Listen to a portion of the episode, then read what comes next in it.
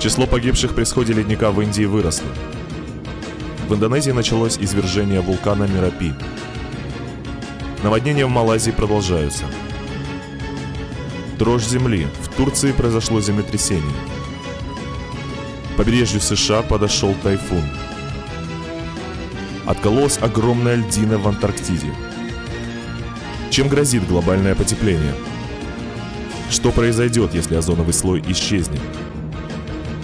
Как жить в постапокалипсисе?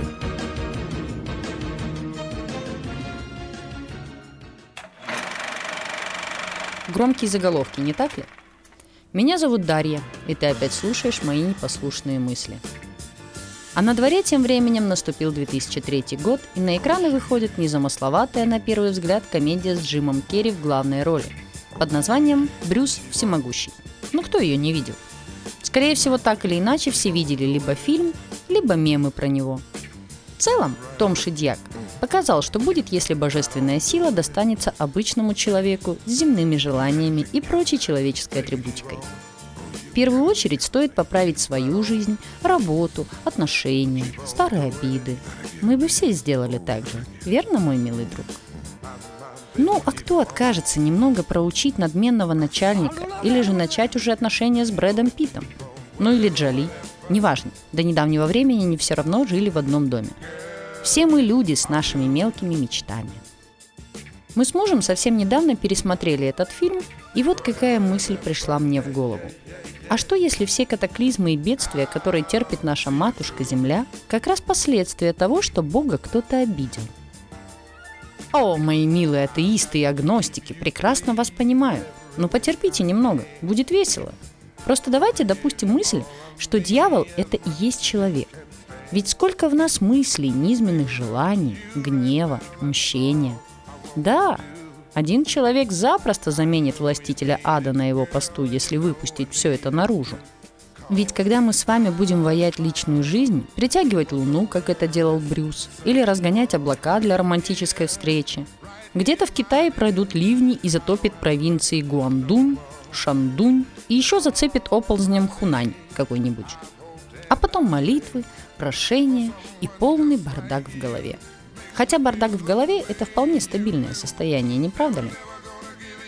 Были уже прецеденты, когда наши ребятки разгоняли тучи перед парадом или еще каким значимым событием, а потом месяцами лил дождь с грозами, ну или сходила лавины на жилые отели в Донбайе. Если где-то уходит, то куда-то приходит – ничего не исчезает просто так. Так что мы вполне себе боги при наших возможностях в 21 веке, только так и не научились нести ответственность за свои действия. Вот даже вспомнить две климатические катастрофы – в Норильске и на Камчатке. И если Норникель хотя бы признал открыто, но так и не понес никакой ответственности, то несчастное побережье Камчатки до сих пор в подвешенном состоянии. Ведь намного удобнее все списать на климатические изменения, чем взять на себя ответственность. А если учесть, что в этих самых изменениях виноваты мы сами, то совсем смешно становится. В Нью-Йорке поставили часы, которые отсчитывают время до климатической катастрофы. В принципе, почти весь мир задумался над тем, что же человечество творит. Но только не наши ребята. У нас все на авось. Авось пронесет, авось прокатит – Русские люди с русским пофигизмом – страшная сила. После нас хоть потоп. А ведь так было не всегда. В совершенно другой стране хотя бы старались. Чинили, латали, обслуживание делали.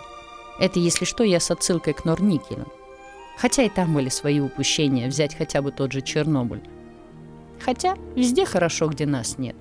Так может нам следует сделать хорошо там, где мы есть? Ну или смириться. Однажды выброшенная бумажка не засорит землю. Но если этих бумажек станет 7,7 миллиардов, то явно мы их заметим. Так что только твоя совесть шепчет. Выкинуть бумажку или донести ее до урны –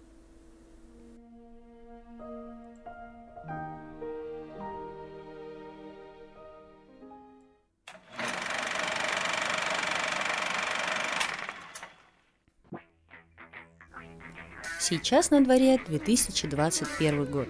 И настало прекрасное время ностальгии по лихим 90-м. Я их помню. Немного, но помню. Когда зарплаты давали тем, что производят, и хорошо бы, если вообще давали эту зарплату, а потом еще молись, чтобы ты домой донес то, что дали. Мы тут недавно с друзьями сидели и обсуждали фильм от 1999 года под названием «Хочу в тюрьму». Мол, как так-то? Ты не смотрела его, что ли? Он же офигенный, такой смешной. Я посмотрела. Да, очень смешной, но больше страшный. Это животный страх за людей, сопереживание. Но разве не этого ли хотел режиссер? А вот если серьезно, что в нем смешного? Что мужик в попытке не попасть в нашу тюрьму уезжает за бугор и там старается туда попасть? Потому что там, как у людей. Неверие в нашу систему правосудия, четкое понимание пофигизма. Комичные ситуации, да, согласна. Но этот фильм для меня не смешной. Или может быть смешно, что он, стараясь заработать, идет на преступление, о котором даже не подозревает? Или смешная водка, которая лейтмотивом скользит через весь фильм? Я не понимаю. Когда я смотрю такие фильмы, мне становится страшно от того, что это было смешным. Понятно, что человек тварь такая, ко всему привыкает. Но разве не это ли дьявол, который шагал по стране почти 15 лет? Хочу в тюрьму, Особенности национальной охоты рыбалки. На Дерибасовской хорошая погода, на Брайтон-Бич опять идут дожди. Это комедии? Вы точно в этом уверены? Тогда почему после них остается горечь на языке? Я не могу такое смотреть. Конечно, я не последняя инстанция. И режиссер показывал образы, на которыми можно иронизировать. Глубокий смысл наших фильмов конца 20 века – это не для меня – я не отрицаю, что эти фильмы являются отражением эпохи. Но вот эпоха вряд ли дотягивает до комедии.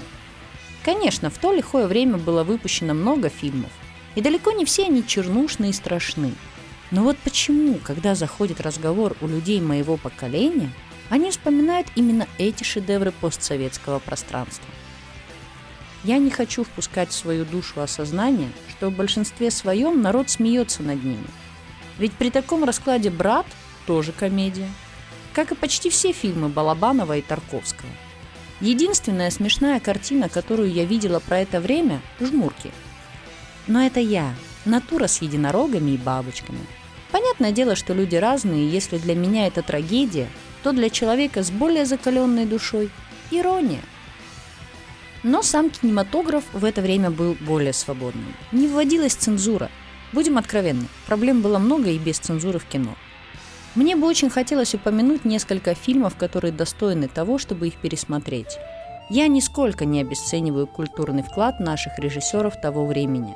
Взять даже фильм Тодоровского «Страна глухих» или фильм Дмитрия Астахана «Все будет хорошо». Фильмы, в которых лейтмотивом скользит обыденная жизнь обычных и не очень людей. Без грязи и перестрелок, без возвышения бандитской романтики – это сказки, которые заставляют задуматься над тем, что мечта и светлый взгляд помогают жить дальше, даже в условиях полной безысходности. Отдельно хочу выделить фильм Станислава Говорухина. Для меня этот фильм – тотальная трагедия поломанного человека, в душе которого уже не остается места на веру в других людей и помощь извне. Ворошиловский стрелок – страшная, но очень правдивая история о любви родного человека – у меня есть четкое понимание, что примеров для этого героя была масса. Потому что а кто, если не ты? Ой, не могу его смотреть. Реву весь фильм и злюсь. Но если твоя душа сможет это выдержать, обязательно пересмотри. Конечно, в отдельном ряду стоят фильмы про Чечню. Тоже больная тема для меня. Я помню, как в нашей школе устанавливали табличку памяти. Дима ушел туда сразу после школы и не вернулся. Через месяц уже пришла повесточка. И для меня это было трагедией, большой и объемлющей. Мы жили рядом с этим регионом, и я видела, когда мы там, на песке, чертили классики в своем детском ажиотаже, а мимо играющих нас ехали танки и машины, набитые молодыми ребятами. Страшно. Были, конечно, фильмы, номинированные на Оскар, такие как «Вор» Павла Чухрая, или же утомленный солнцем Михалкова, который забрал Оскар и кучу лавр сверху. Были отличные комедии, такие как «Ширли Мырли». И, конечно, я ни в коем разе не ставлю все вышеперечисленное на одну планку с западным кинематографом. На тот момент наши режиссеры не получали должного финансирования. Но и эти картины имеют намного большую ценность в плане духовного и культурного наследия души. Но для меня срез 90-х – это тяжелое время иронии и выживания, трагедии, трагедии русской души.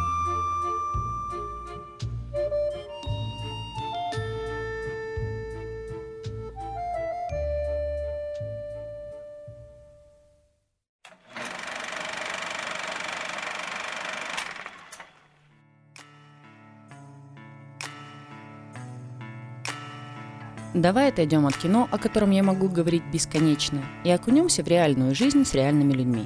У тебя есть человек, который тебя ненавидит? Не бывший, а бывший, который отдал тебе лучшие годы своей жизни. И даже не подрезанный тобой чувак на шестерке, а человек, который тебя ненавидит всей душой, при условии, что вы никогда не контактировали тесно, и ты ему, по сути, ничего не сделал. Вот у меня есть такой человек. Он ненавидит меня с первого взгляда просто – не знаю, чем я ему не понравилась, но факт остается фактом. Он считает меня основателем грехов всего рода людского, и если со мной взаимодействует какой-нибудь человек, он будет безнадежно потерян для общества и мира нормальных людей. Нет, конечно же, в некоторых аспектах я с ним согласна. Мои друзья далеки от распространенного понятия нормальности. Но все же не так плохи, как ему кажется. Да и тем более сам он с этим согласен, ибо общается примерно с теми же людьми – но регион-то маленький. Многие из вас знают, кто такой мой муж. Он блогер, и многие мои знакомые и друзья знали его задолго до меня. И он тоже. И когда в далеком 2016 году я появилась на его личной странице, бедняга Димас не мог поверить своим глазам.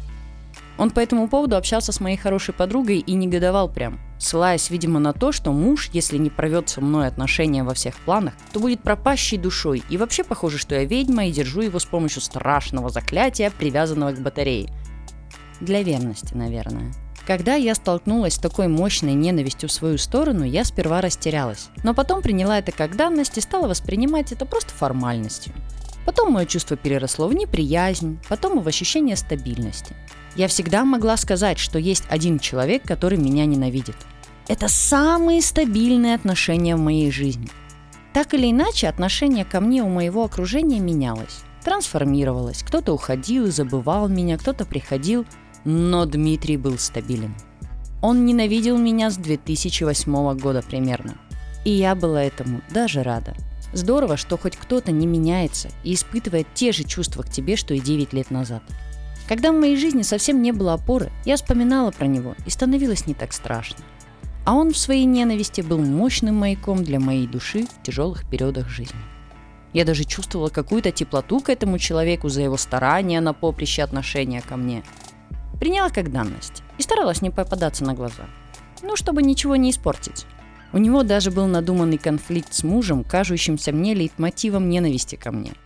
Ну, типа, если он со мной живет уже 4 года, то точно опылился и достоин такой же ненависти, что и я. Ну и в крылатом выражении муж и жена – одна сатана. Правда, конфликт не удался, ибо муж далеко не я и даже близко не похож. Но факт он был. И тут совершенно недавно произошла трагедия. Видимо, изменив свое отношение к моему супругу, он поддался течению и передал мне привет. Он передал мне привет. Так и сказал, Даше привет передавай. Не пусть эта сука сдохнет, не чума на ее голову, а просто привет. Муж передал. И тут мой мир поплыл куда-то в бок. Как так-то? Ну что я тебе сделала? Зачем ты так с моими чувствами, чувак? Я же доверяла тебе. Я точно знала, что есть на свете человек, который добьет меня ногами с большим удовольствием. Это были самые стабильные отношения в моей жизни. Зачем ты все взял и порушил? Как жить-то теперь? Последний оплот нравственности умер в этот момент. Я загрустила. Загрустила и попросила всех наших общих знакомых поговорить с ним.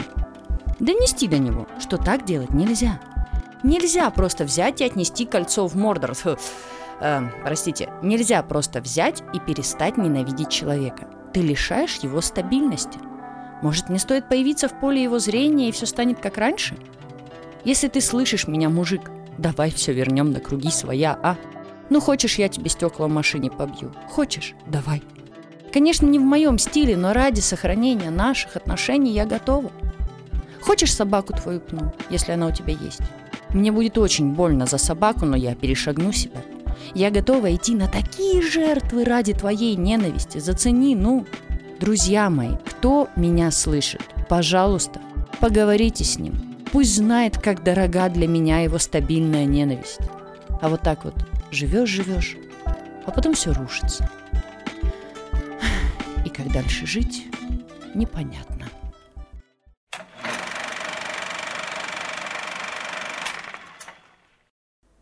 Ну, будем надеяться, что Диме передадут мое послание и продолжим наш подкастик смешной истории про безумие и отвагу.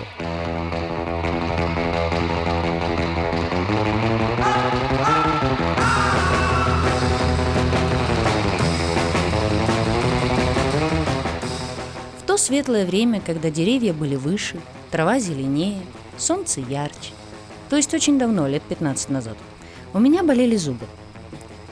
Часто постоянно, сильно и безапелляционно. Мой страдающий от обезболов желудок отказывался их переваривать, и я перешла на порошки. Но не на те, о которых ты подумал, мой миленький скрытый наркоман. Я толкла салпадеин, порошок, и юзала его по местному применению, осыпая этим парахом пораженные болью участки. А так как это было очень давно, в ходу были баночки от пленки коника, черные такие, с серой пробкой. Туда я и сваливала все, что я толкла, во славу сатане, конечно же. И вот наступает прекрасное время моего отъезда из родного дома навстречу приключениям, одинокой жизни и учебе в другом городе. Для родителей это была небольшая трагедия, но остановить меня не было возможности, если учесть, что я в тайне от мамы поступила в колледж после 11 классов, и ее материнское сердце обливалось кровью от осознания несостоятельности моего образования. Немного слов о моих родителях. Они у меня ответственны и прекрасны в своей полной любви к потомкам. Папа более прагматичен и рассудителен, ибо бывший партийный работник, а мама же более импульсивна и любит много думать в плохую сторону. Это будет основным толчком к тому, что я сейчас расскажу. Все помнят про черную баночку с белым порошком, я надеюсь. А я вот ее забыла дома.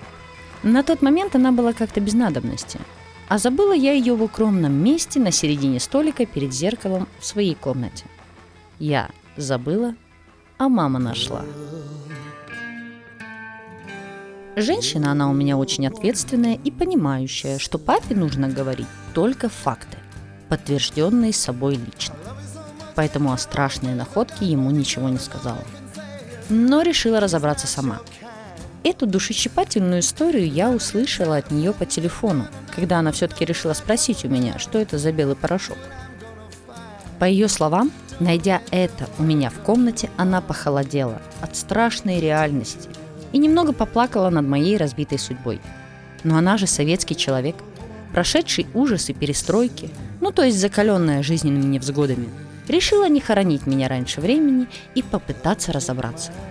Что может знать советский человек о белых порошках в комнате у подростка? Правильно, ничего хорошего. Ведь подростки – страшный народ, который может заблудиться в бесплатно предлагаемых на улице соблазнах. Выудив из памяти все, что она могла знать о порошках, решила действовать незамедлительно. В первую очередь надо попробовать на язык. Горько. Выждав время, пока воспоминания фильмов всплыли в памяти, а приход так и не пришел, она решила втереть его в десна. Десна немели. Подождав еще немного, не понимая, как может выглядеть приход от наркотиков, мама решила, что все намного хуже и употребляют его по-другому. Поэтому она выложила дорожки, свернула купюру, а вдруг без купюры не попрет, и снюхала обе ноздри. В носу запекло. На этом моменте повествования я почти испугалась, ибо салпадеин навряд ли пускают по ноздре, и последствия могут быть очень серьезными. Но после 15 минут ожидания ничего не произошло. Мама, видимо, поплакав о моей судьбе героинщицы, решила, что его нужно вколоть. Но вот знания есть, А четкой последовательности действий нет. Что делать-то? Поставив в голове галочку, что нужен шприц, физраствор, похоже, и ложка с ваткой, мама предприняла единственное важное решение и позвонила мне. Когда я это услышала, эту гамму эмоций сложно передать. Вроде как это же моя мама, она же может себе навредить из-за меня. Но при этом я понимала, что я не виновата. И это очень смешно. И немного страшно. Смеялась я только тогда, когда узнала, что по Вене она ничего не пускала. Закончился эксперимент только дорожками. Я не знаю, поверила она мне или нет, но слава богам, с ней все хорошо до сих пор, и никаких последствий тогда не было. Но я стала намного ответственнее подходить к тому, что я оставляю дома. Правда, это мало помогло, но хотя бы она не навредила себе во имя любви ко мне. Потом было много открытий студенческой жизни для моих родителей, когда я сообщала ей по телефону, что не могу с ней поговорить в 12 ночи, потому что бегу на последнюю электричку с панками от скинхедов. Или когда я просыпалась в Краснодаре у себя в квартире и собиралась на работу, и мама мне говорила, что у меня там все плохо. Я просто боюсь ей рассказать, что старый армян отобрал у меня паспорт, заставил рожать ему четырех детей и торговать носками. Я очень люблю свою маму, но моя любовь ни в какое сравнение не идет с тем чувством, которое испытывает она. Берегите родителей, они вас любят, несмотря ни на что. Ну а я заканчиваю этот выпуск – и, конечно же, желаю тебе дождаться следующего. Не оставляй наркотики дома. Не бросай ненавидеть людей. И, конечно, смотри только хорошие фильмы. А с тобой говорила я, Дарья Дегтярева. Подписывайся, добавляйся в друзья. Отправляй мне свой фидбэк. Я жду тебя, моя карамелька для души.